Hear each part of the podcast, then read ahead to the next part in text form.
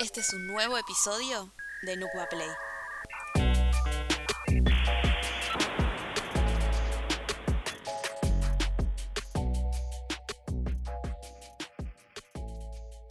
Hola, ¿cómo están? Eh, hoy está con nosotros Marcelo, que es consultor en ciberseguridad y telecomunicaciones, es concientizador en ciberseguridad, además es docente universitario en seguridad de los sistemas informáticos y seguridad en redes.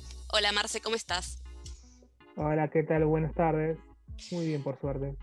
Perfecto, buenísimo. Eh, bueno, el tema de hoy es tendencias en ciberseguridad para el 2021. Pero para comenzar un, poquito eh, y conocer un poquito más sobre esto, ¿qué es la ciberseguridad, Marce? En sí, lo que es la ciberseguridad es todo lo que comprende a lo que es la seguridad que uno tiene que tener en cuenta con los datos que se transmiten por las redes, ¿sí? Ya sea la red de internet, eh, celular, ¿sí? todo lo que corresponde a uno tiene que estar subiendo una imagen a internet, automáticamente uno ya empieza a dejarlo en dominio público. Y ahí es donde empezamos a hablar del tema de la ciberseguridad, que uno tiene que tener ciertos recaudos para poder eh, proteger nuestra información eh, en Internet del acceso de terceros que la puedan utilizar eh, sin permisos o que puedan usarlo a nuestro perjuicio. Excelente. ¿Y cómo se relaciona con la tecnología? En sí, para poder trabajar con la parte de ciberseguridad, estamos utilizando lo que es la tecnología de Internet, hoy en día eh, cada vez se utiliza más lo que son las comunicaciones. Eh, con el tema de la pandemia, eh, se hizo en este último año un crecimiento muy grande de uso. pasó desde hacer reuniones que antes se hacían presenciales, hoy en día se hacen vía Zoom u otras alternativas. empezamos a, a, hacer home office. muchas de las empresas necesitan poder seguir trabajando a pesar de las restricciones de, poder ir a la oficina o compartir un espacio de trabajo con la gente, más que nada por, el tema del COVID. Pero eh, lo que la tecnología utilizamos nosotros es la manera de interconectar y hacer que las distancias se acorten y que uno, por ejemplo, pueda trabajar de forma colaborativa. ¿sí? Estamos hablando ya sea de una videoconferencia, donde uno puede estar simulando reuniones de trabajo, donde podamos estar trabajando todos sobre un mismo archivo de documento de texto, ¿sí? como lo podemos hacer hoy en día con las herramientas de, Microsoft o de Google, hojas de cálculo, son todas cosas que nos ayudan a, poder eh, trabajar en este nuevo mundo que, es eh, todo virtualizado y por eso la tecnología está muy relacionada con este tema para poder cubrir esto, porque cada vez se hacen más cosas en Internet y por ende uno tiene que tener nuevos recaudos. Al ser todo tecnología que es relativamente nueva y para los usuarios es algo muy nuevo, es un espacio interesante para los eh, mal llamados hackers, ¿sí? estos ciberdelincuentes que se encargan de estar en el acecho, de esperar que una persona ingenua reciba un correo electrónico y diga, uy, tengo que completar los datos nuevamente, y ahí es donde empezamos con los problemas. Se usan estas nuevas tecnologías. Muy bien, ahí mencionaste bueno, un poco lo de ciberdelincuentes. Eh, ¿Cuáles son las formas de actuar de, estos delincuentes? Eh, en realidad los separamos en dos partes. Tenemos los ciberdelincuentes, que capaz que es una persona sola, y después tenés grupos criminales, cibercriminales, que son asociaciones de personas que están especializadas en diferentes tecnologías, que son los que vemos cuando hay ataques a grandes empresas, eh, donde hacen eh, publicación de información sensible. Eso lo hacen un grupo de especialistas eh, que lo que hacen es utilizar sus conocimientos con un fin negativo. En el caso de los ciberdelincuentes, lo que suelen hacer es querer hacer un daño, obtener alguna información, extorsionar a la gente. Algo muy común que, que pasa hoy en día es secuestrarte la información. ¿sí? Por ejemplo, te llega un mail, por te llega por Instagram, es una cuenta de Instagram. Te llega un mensaje interno de una cuenta supuestamente de seguridad de Instagram que te dice que tenés que validar tus datos con un link, porque te denunciaron la cuenta y te la van a dar de baja.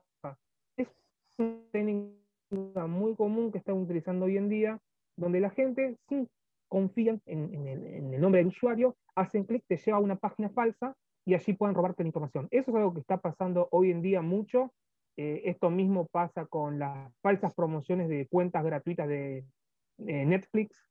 Eh, hace unos meses, hace un año atrás, eh, había pasado que vía WhatsApp se compartía de que Aerolíneas Argentinas estaba regalando pasajes a todo el mundo de forma gratuita. hay muchísimo de eso. En realidad, esto es un círculo y lo único que hacen es obtener alguna información para después sacar un provecho, ¿sí? ya sea robar cuentas de correo, eh, obtener acceso a una cuenta bancaria y si tiene esa cuenta bancaria robar información, o tan simple como usar tu computadora como si fuese una terminal zombie. ¿Qué quiere decir esto? Te infectan la computadora o tu smartphone y ese equipo queda a disposición de una persona que lo puede utilizar para realizar un ataque. Eh, y bueno, es muy común esto también de, bueno, ahora con las videoconferencias, a través de la cámara también, ¿no? Es como que también es una forma muy común de, agarrar tus datos, ¿no? Y... Sí, eh, hoy, hoy en día es, muy simple en el sentido de que eh, la mayoría de las... Uno está expuesto continuamente a Internet. Y muchas veces uno en el laboraje, en el trabajo, está corriendo todo el tiempo y uno tal vez no puede estar 100% desconfiando de todo. Em, hay gente que, por ejemplo, con el tema de las cámaras, especialmente en los celulares, lo que hacen es eh, taparla de alguna manera, bloquearla, porque ha pasado de que hay fallos de software, sí, ya pasó esto en Android, como pasó también en iOS, de que había aplicaciones que podían acceder a la cámara y estar filmándote. ¿sí? esto, esto ha pasado y hay aplicaciones que uno va, las descarga de forma legítima y dice que bueno, es una aplicación gratuita y resulta que el costo de esa aplicación es que te filmen a vos, tengan acceso a todos tus contactos, tengan todos tus movimientos, sepan tu ubicación geográfica. Es algo bastante complejo y, y, realmente uno no puede estar todo el tiempo pensando, eh, no le doy acceso a nada porque hoy en día tendrías que tener todo software pago y realmente es bastante complejo, pero está bueno tenerlo en cuenta y si yo me está instalando una calculadora, porque esa calculadora va a pedirme tener acceso a la cámara web, va a pedir tener acceso a mi micrófono, me va a pedir tener acceso a mis contactos. Yo ahí, eso es una alerta que a mí me da para decir, para, esta calculadora es medio sospechosa. Y yo en ese caso puedo desistir en cancelar instalación y evitar que puedan pueda instalarse software de, que no, no, no, hacen más que nada que espionaje, solamente lo que hacen es recopilar información para fines comerciales. ¿sí? Esto mismo lo hace Google, lo, lo hizo en una época eh, Apple, ¿sí? que Apple perdió un juicio por eso en un momento en Estados Unidos, y Google lo que dijo fue eh, hace un tiempo atrás de que el, modelo de negocio de Google era ese, vender publicidad, y la publicidad, ¿cómo la obtenían? Y bueno, dándote estas cosas. De esa manera sostenían lo que es que el software sea gratuito. Y a partir bueno, de la pandemia del COVID-19, eh, ¿se incrementaron ¿no? los riesgos de ciberataques a nivel, a nivel mundial?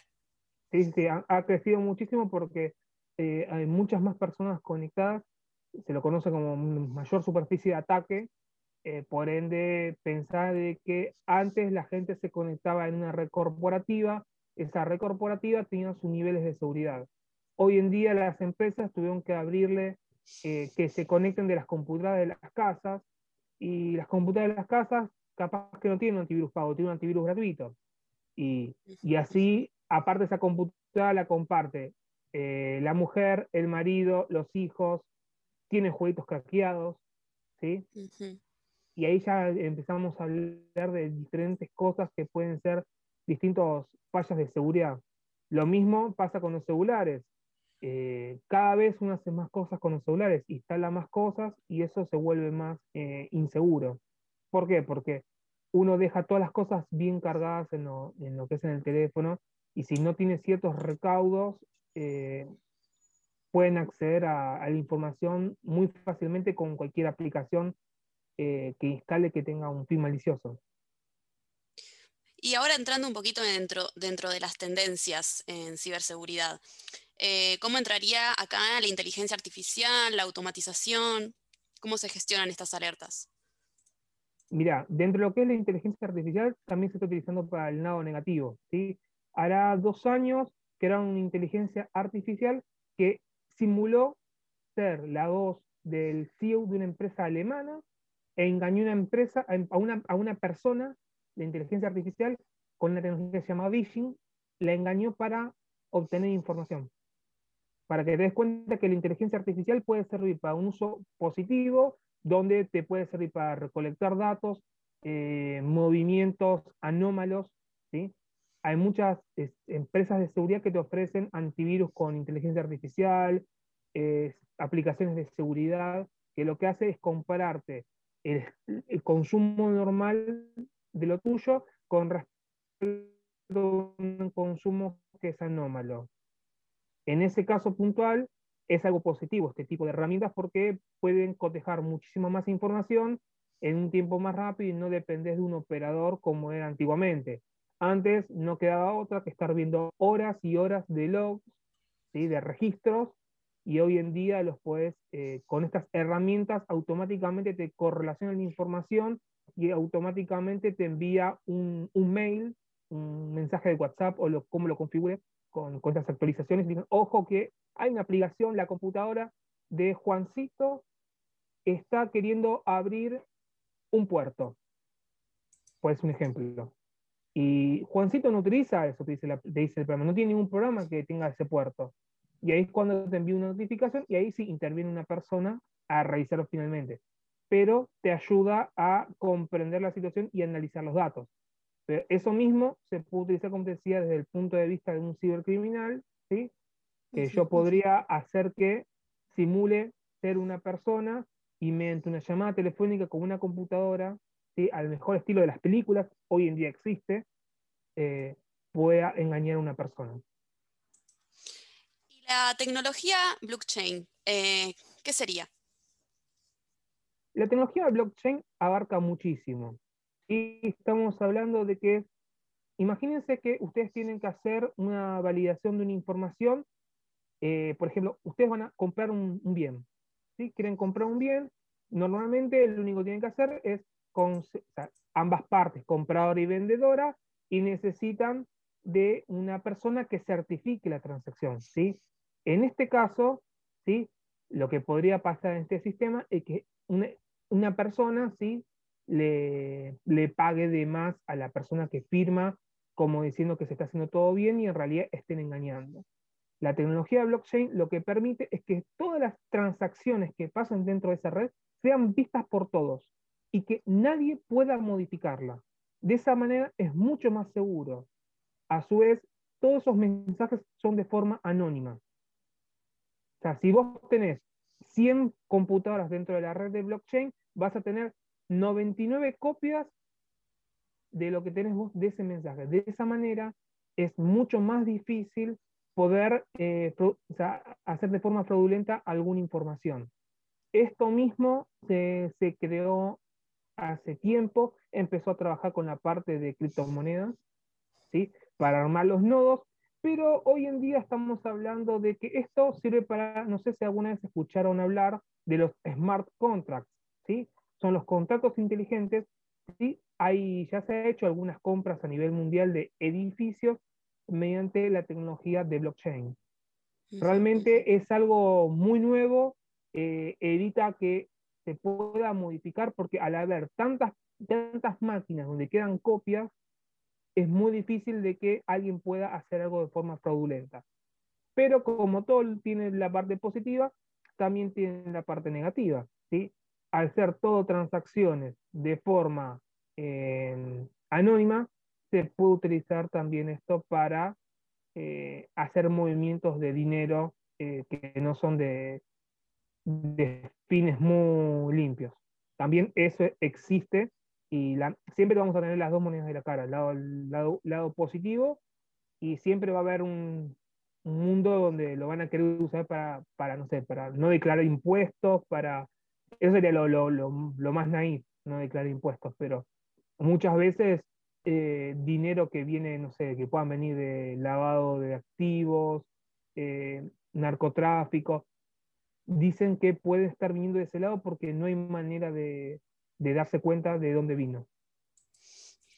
¿Y cuál es el ciberataque que más ha crecido y ha evolucionado durante, por ejemplo, el 2020? En realidad, el que sigue mutando continuamente es el ransomware, ¿sí? Son los ataques de secuestro. Hoy en día hay un montón de variantes donde te van desde algo tan simple como eh, bloquearte la pantalla. Si vos inicias la computadora, aparece una pantalla, ¿sí? que es un screen locker, eh, que es algo muy básico, a encriptarte cada uno de los archivos de la computadora, que la única manera de que puedas leerlo es con una contraseña.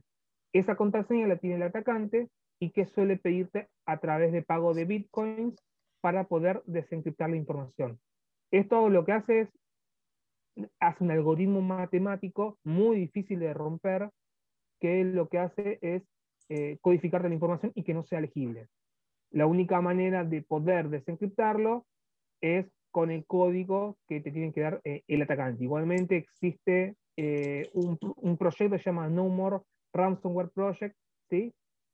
donde muchos de estos ransomware que hay dando vuelta, te existe, tienes la herramienta para poder desencriptarlo sin pagar pero eh, es algo que ha crecido muchísimo y que cada vez tenemos más variantes, desde las más locas, como por ejemplo, había un video, había un video, había un, había un ransomware que era de, humor, que te decía que tenías que matar a muchas personas y tenías que mandarle la foto de los cadáveres. Obviamente no te tenías la información encriptada, sino tenías bloqueada la pantalla. Después eh, había donde tenías que poner foto tuyo desnudo, eh, o sea, tenías que mandar al atacante para que te desbloquee la máquina. Yo creo que hay gente en el mundo que debe haber caído, mm. pero eh, tenés desde las cosas más tontas como esas, como tenés el caso que afecta a muchas empresas, que cada vez hoy en día hay más, porque entra tan simple como con un correo electrónico.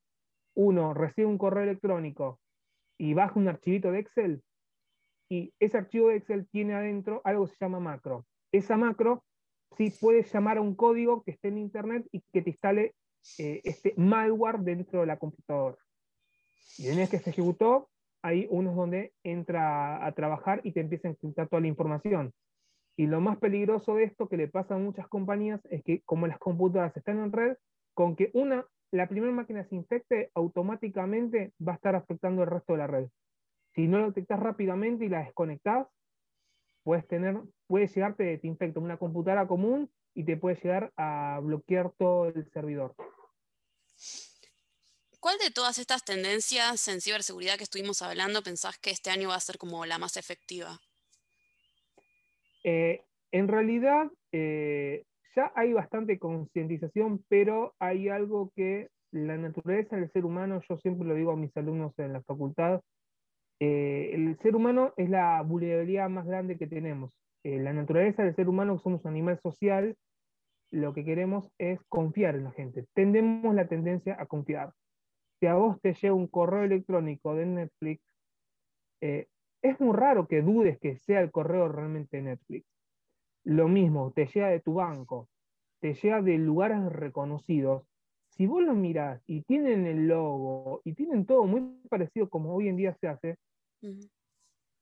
es, muy, es muy difícil de que la gente no siga confiando. ¿Por qué? Porque puedes estar revisando todo, pero en algún momento uno se va a confiar, algo, algún control va a fallar porque como hablamos antes de que había controles de, para la parte de voz con inteligencia artificial, antiguamente los mensajes de phishing eran un español asqueroso.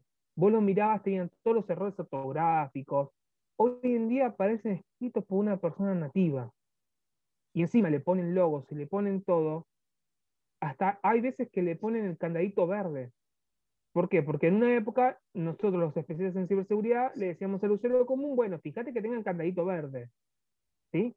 A la izquierda de la, de la barra de la dirección de la página web.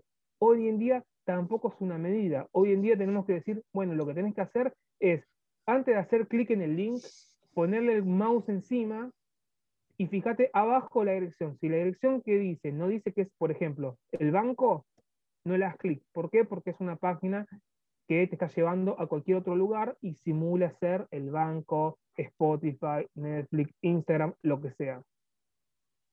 Pero ese es el que más está creciendo y va a seguir creciendo por un tema de que es el primer vector de entrada, porque si yo logro obtener las credenciales, aunque sea la contraseña de Instagram, yo obtuve la contraseña de Instagram, les aseguro que la gran mayoría de las personas que estén oyendo este podcast van me van a confirmar que la misma contraseña que utilizan para acceder a su mail o a, acceder a Instagram, seguramente va a ser la misma contraseña que tienen en otras plataformas, en otras redes.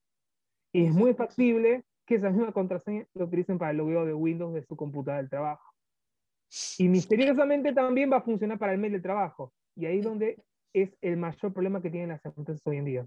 Sí, no por nada eh, muchas veces se recomienda eso, cambiar la contraseña eh, con cualquier acceso que utilices, pero, pero bueno, sabemos que recordar contraseñas es difícil, entonces bueno, es un consejo medio complicado de, seguir. Sí, igualmente para eso existen gestores de contraseña, ¿sí? que lo que haces vos es crearte una contraseña, no sé, de 16 caracteres alfanuméricos, y la única contraseña que tienes que acordarte es la contraseña de tu programita.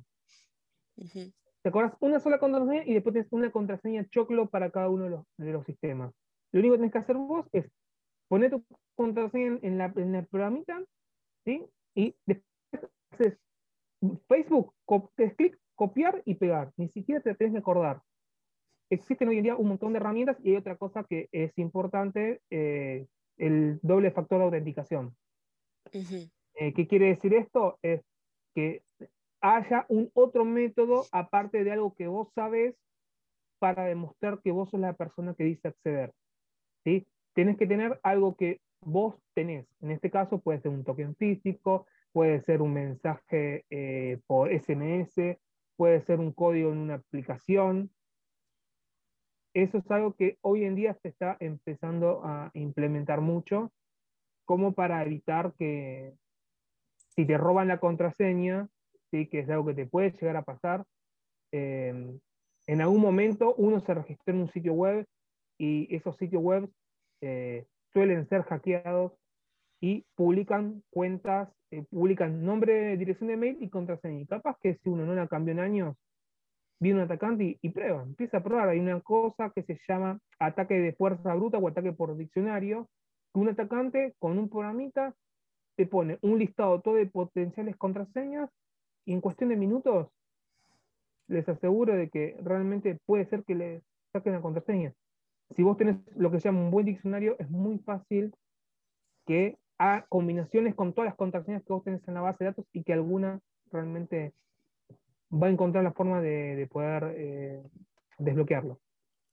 Buenísimo, Marce. Bueno, creo que todos estos consejos últimos estuvieron muy bien. Eh, era justo la pregunta que te iba a hacer, qué tipo de consejos eh, le darías a quizás a las personas o a las empresas que, para evitar justamente el incremento de los ataques este año.